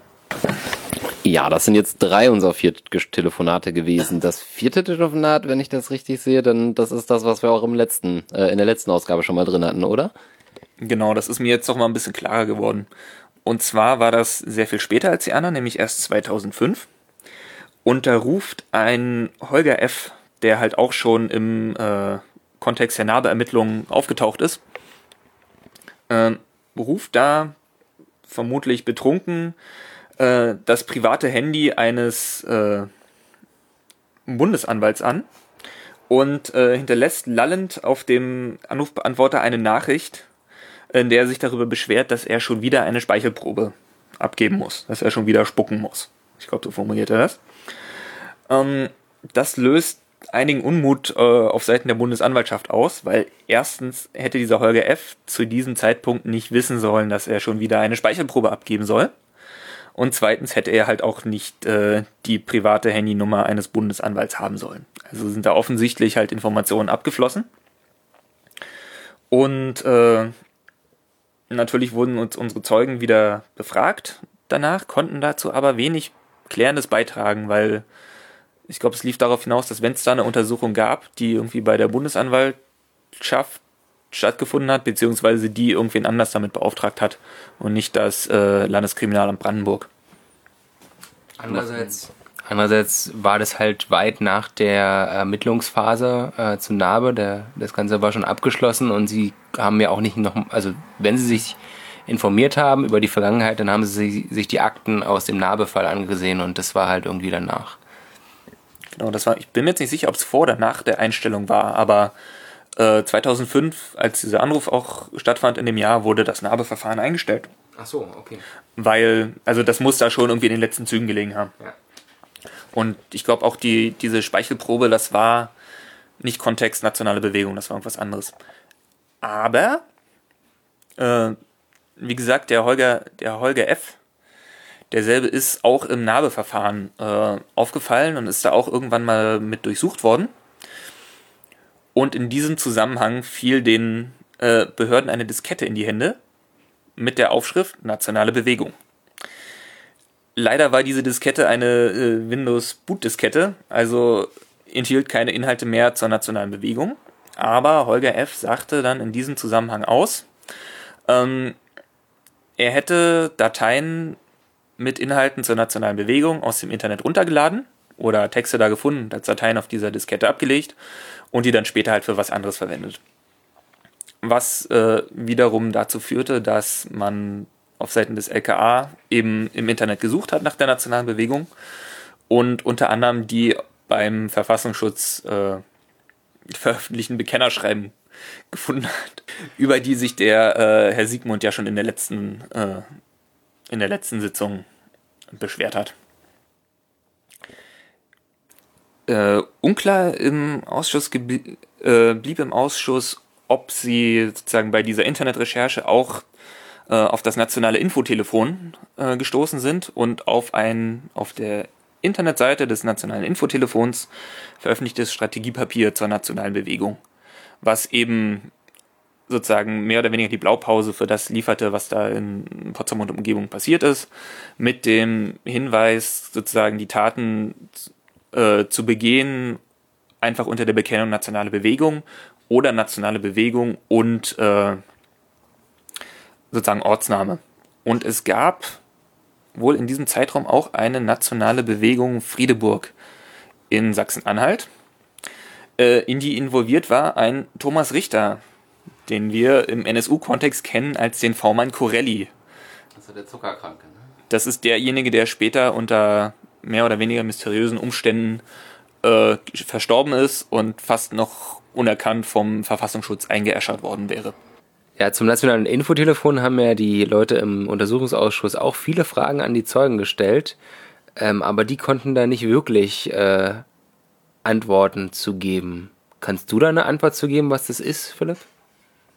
Naja, das war halt so ein, bevor das Internet wirklich weit verbreitet war, war das halt so ein, ähm, ich würde fast sagen, ein Analog-Podcast.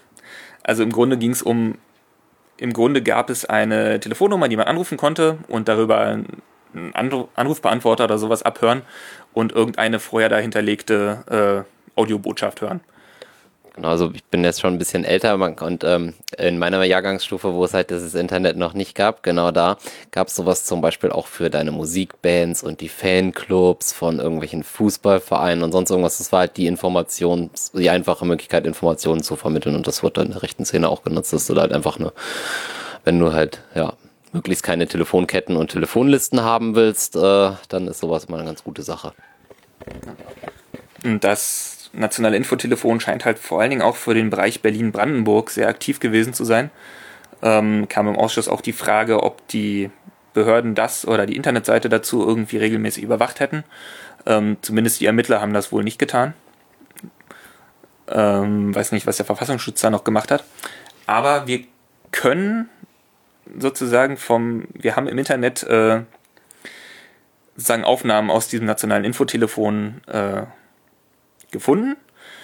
Äh, die sind auch verlinkt im Wikipedia-Artikel dazu und da können wir vielleicht mal einen kurzen Einspieler machen, äh, dass man sich da mal so einen kleinen Eindruck verschaffen kann, wie, da, wie sich das anhörte. Kontext dazu ist äh, Kai Diesner und der Mord an einem Polizisten und der Anschlag auf einen Buchhändler in Berlin, den er begangen hat. Wir hatten Kai Diesner mal kurz erwähnt am Anfang bei den Vandalen.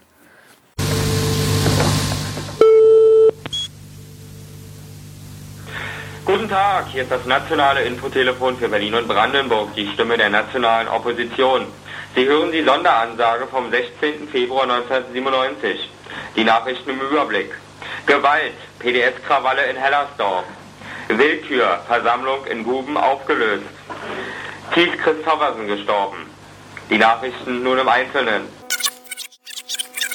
So, das war die Ansage vom 16. Februar 1997. Die nächste Ansage hört ihr wie immer am Dienstagabend. Bis dann. Tschüss.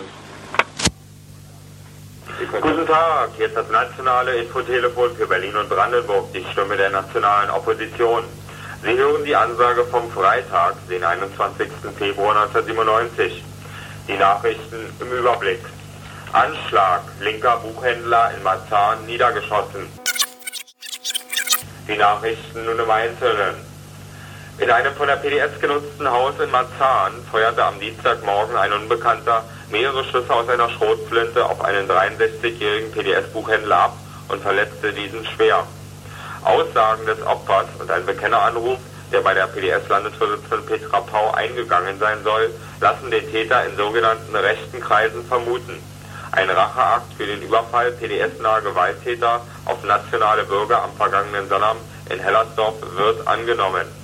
Das nationale Infotelefon verurteilt diese kriminelle Gewalttat und betont noch einmal ausdrücklich, dass Gewalt kein Mittel der politischen Auseinandersetzung sein darf. Der Schütze von Marzahn stellt sich auf eine Stufe mit den Terrorbanden der sogenannten Antifa, die bereits vor Jahrzehnten aufgrund ihrer dauernden Erfolglosigkeit die politische Auseinandersetzung aufgegeben hat und seitdem versucht, ihre Gegner physisch zu vernichten. Guten Tag, hier ist das nationale Infotelefon für Berlin und Brandenburg, die Stimme der nationalen Opposition. Sie hören die Ansage vom Dienstag, den 25. Februar 1997. Anschließend eine Anmerkung zu den Mordanschlägen eines Berliner Neonazis. Wir haben an dieser Stelle bereits mehrfach betont, dass Gewalt grundsätzlich kein Mittel der Auseinandersetzung sein kann. Auch wenn der jetzt Festgenommene nur eine Randfigur war, so diskreditiert sein kriminelles Handeln uns alle.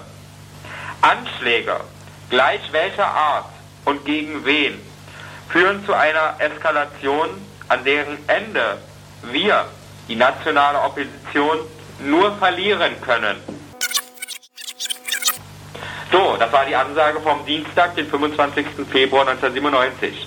Ihr könnt uns ja, da konntet ihr jetzt vielleicht äh, hoffentlich einen kurzen Eindruck gewinnen, wie das damals funktioniert hat und wie sich das irgendwie angehört hat.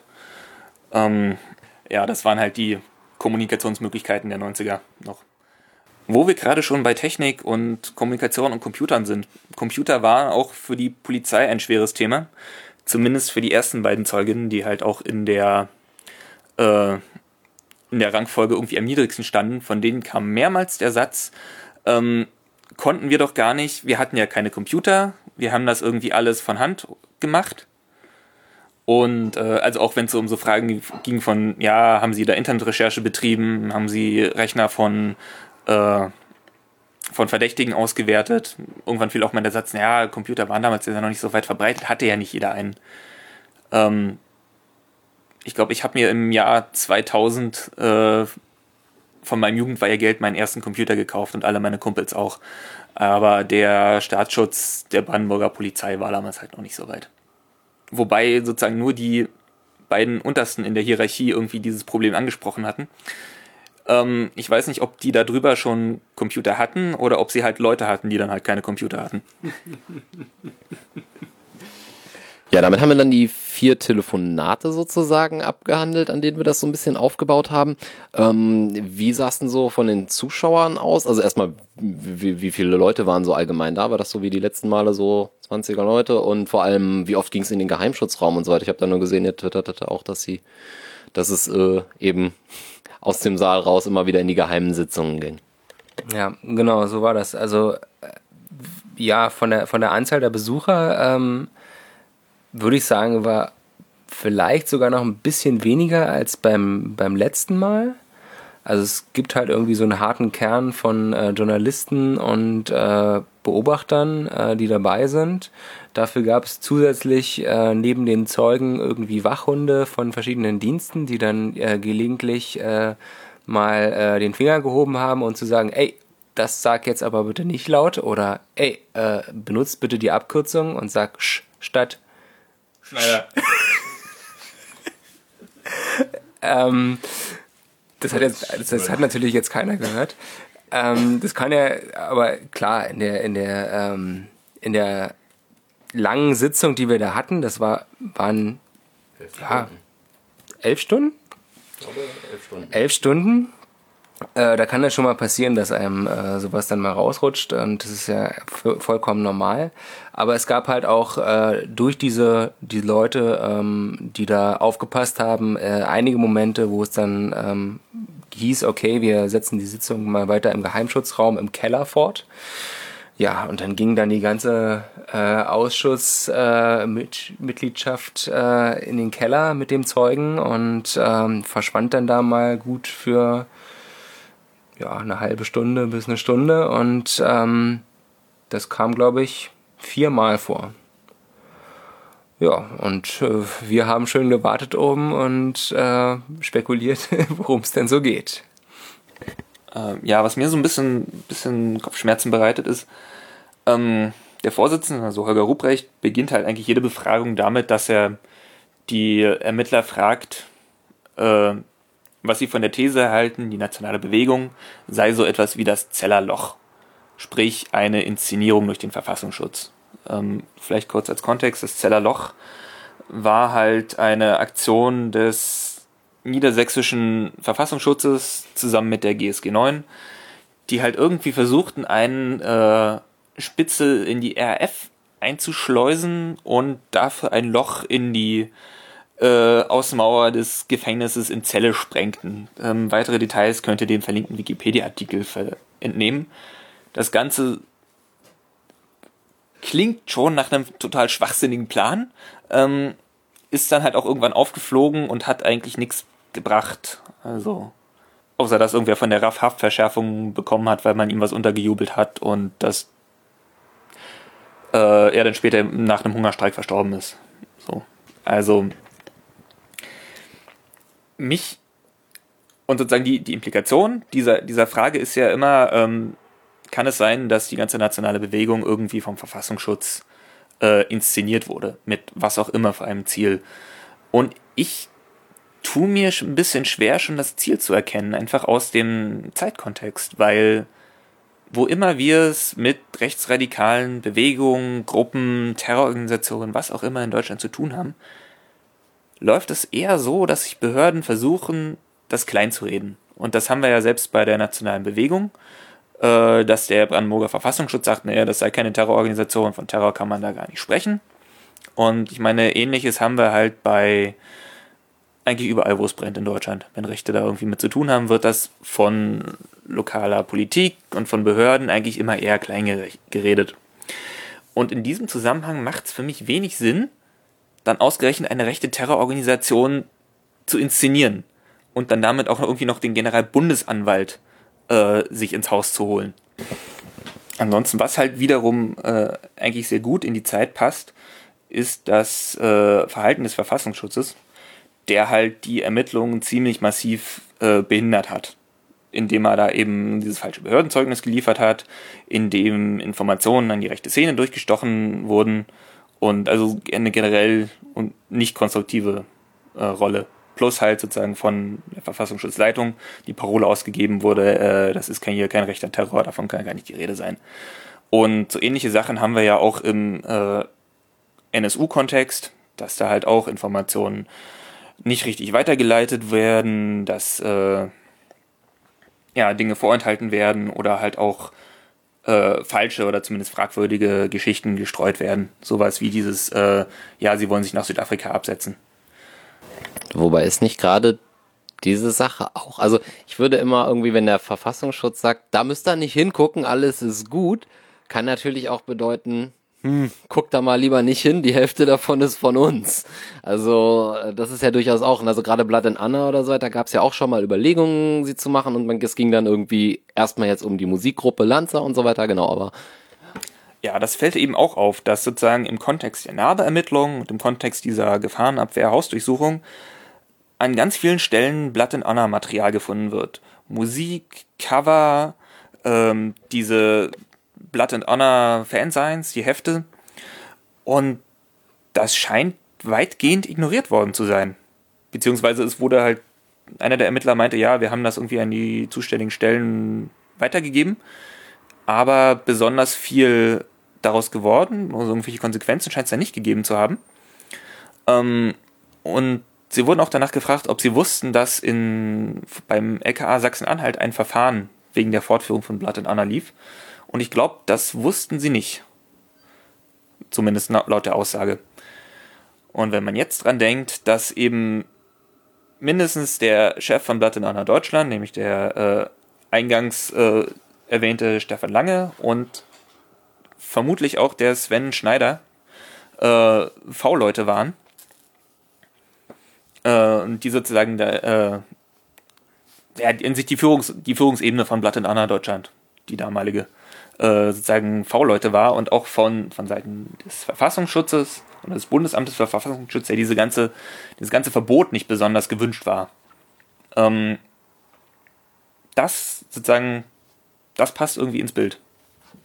Es war ja jetzt auch nicht nur äh, irgendwie jetzt innerhalb der Polizeibehörden irgendwie darauf hingewiesen worden, dass dass also ich äh, dass das halt äh, weiter fortgeführt wurde oder so weiter. Also selbst äh, wenn man Antifa-Recherchen oder sowas sich mal anschaut, das ist irgendwie klar, es sind die gleichen Leute, es sind die es ist irgendwie die gleichen Bands, es sind Konzerte, es sind die gleichen Persönlichkeiten irgendwie da. Das das Postfach wurde halt irgendwie, es gab hier im Raum Potsdam im Nachbardorf äh, sozusagen ein Postfach, ein anderer Postfach, das wurde dann halt einfach umgeschrieben oder beziehungsweise das war halt dann dicht und dann wurde im gleichen Postamt ein Hate Sounds äh, Postfach aufgemacht, wo wieder Musikvertrieb äh, betrieben wurde, wo halt auch wieder die gleichen Personen, ich glaube, das war auch Svensch, ähm, der das betrieb. Äh, äh, also das heißt also, die, dass da irgendwie Aktivität weiter war, scheint irgendwie allen klar gewesen zu sein, außer vielleicht so. Also es gab auch interessanterweise irgendwie, glaube ich, 2016 sah ich irgendwie eine Anfrage im Bundestag an die Bundesregierung, ob es irgendwie bekannt sei, dass Blood and Honor fortbestünde oder Ersatzorganisationen oder sonst irgendwas. Und da heißt es, äh,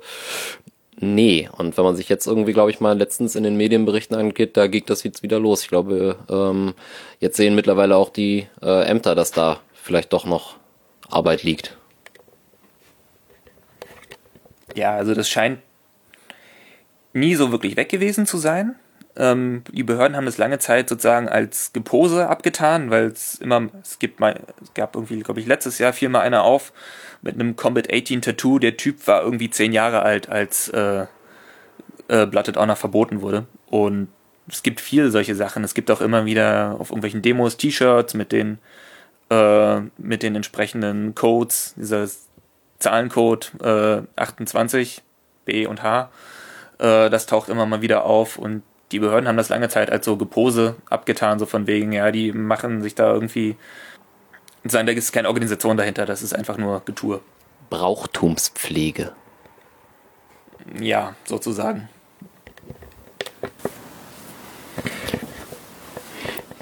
So, zur heutigen Sitzung war es das ja dann wahrscheinlich schon soweit, aber der Komplex Nationale Bewegung und äh, auch die Personen, die wir heute noch äh, dazu kennengelernt haben, insbesondere Christian K., werden uns dann in der nächsten Sitzung äh, nochmal beschäftigen. Die ist am 7.7. Ähm, auch da wieder Mail an den Ausschuss, damit ihr da teilnehmen könnt und einfach mal vorbeikommen. Könnte nämlich spannend werden, denn neben der V-Person Christian K. ist auch der V-Personenführer äh, geladen, sowie sein Referatsleiter und der Abteilungsleiter ähm, Heiner und damaliger äh, Verfassungsschutzchef, sozusagen Abteilungsleiter der Abteilung 5, Heiner Wegesin. Dann kommen wir jetzt zu unserem beliebten Part Veranstaltungsempfehlungen. Genau, wir nehmen auch immer noch weitere Empfehlungen an, sozusagen für den nächsten Monat. Wenn ihr irgendwas habt, dann schreibt uns oder twittert uns an. Äh, sagen wir am Ende nochmal die Adressen. Ähm, ja, wir haben jetzt hier, also die erste Veranstaltung auf meiner Liste ist äh, in Sachsen, in Döbeln, äh, mit dem Titel Nie wieder, NSU-Aufklärung und politische Konsequenzen. Am Donnerstag, dem 8. Juni, äh, 18 bis 20 Uhr im Treibhaus e.V., ähm, organisiert von der SPD Mittelsachsen und unter anderem mit Petra Pau äh, von der Linken, die eben auch im Bundestags-NSU-Untersuchungsausschuss saß. Wir äh, verlinken das wieder. Die nächste Veranstaltung wäre in Berlin am 18. Juni äh, von 14 bis 16 Uhr eine Buchvorstellung äh, von Die haben gedacht, wir waren das, Migrantinnen über rechten Terror und Rassismus. Das Buch hatten wir auch schon mal erwähnt als äh, ist ein, als Empfehlung ist ein Sammelband, wo eben ganz viele verschiedene migrantische Autoren, teilweise auch Betroffene, äh, über den NSU-Komplex schreiben. Da gibt es im Rahmen der linken Buchtage äh, eine Buchvorstellung mit einem, mit zwei der äh, Herausgebern oder Autoren. Ähm, auch da gibt es einen Link dazu. Und als dritte Veranstaltung hätten wir dann am 20. Juni 2017 von 19.30 bis 21 Uhr in Berlin wieder im äh, Pfefferberghaus 13 Schönhaus, in der Schönhauser Allee eine Veranstaltung der Bundestagsfraktion der Linken mit äh, wieder mit Petra Pau, äh, mit Antonia van der Behrens, äh, der Rechtsanwältin und Nebenklagevertreterin der Familie Kubajik, ähm, die wir auch im Ausschuss schon gehört haben und die wir auch schon auf einer anderen Veranstaltung mal hatten, äh, mit Katharina König, die äh, für die Fraktion Die Linke im Thüringer äh, Landtag und da im NSU-Untersuchungsausschuss war. Und mit Christine Peterczyk, wenn ich das jetzt, ich hoffe, ich habe es nicht zu sehr äh, kaputt gemacht, den Namen, äh, ebenfalls eine Rechtsanwältin in aktuellen Rechtsterrorismusverfahren. Und das Ganze wird moderiert von Heike Kleffner, die unter anderem die Herausgeberin des äh, Generation Hoyerswerda Buchs ist. Also sehr hochkarätig besetztes Podium. Und ich glaube, da werden wir versuchen, auch mal vorbeizuschauen. Genau, Wir freuen uns natürlich auch immer über äh, Kritik oder Lob oder sonstige Kontaktaufnahme. Ähm, dazu erreicht ihr uns äh, auf Twitter unter gsa-bb oder per E-Mail an äh, Gesprächsaufklärung mit ae.systemli.org und das kann natürlich auch äh, PGP. Gut, damit sind wir für die heutige Folge beim Ende und wir freuen uns natürlich, äh, dass ihr uns zuhört. Es sind ja noch mal einige mehr geworden, seit äh, wir eine Empfehlung bekommen haben bei Logbuch Netzpolitik und technische Aufklärung. Und äh, das ist natürlich äh, schön und wir freuen uns äh, natürlich auch, wenn ihr uns schreibt, uns irgendwelche Hinweise gebt, Veranstaltungstipps, äh, kommentiert oder twittert und äh, beim nächsten Mal wieder zuhört. Macht's gut. Tschüss. Tschüss.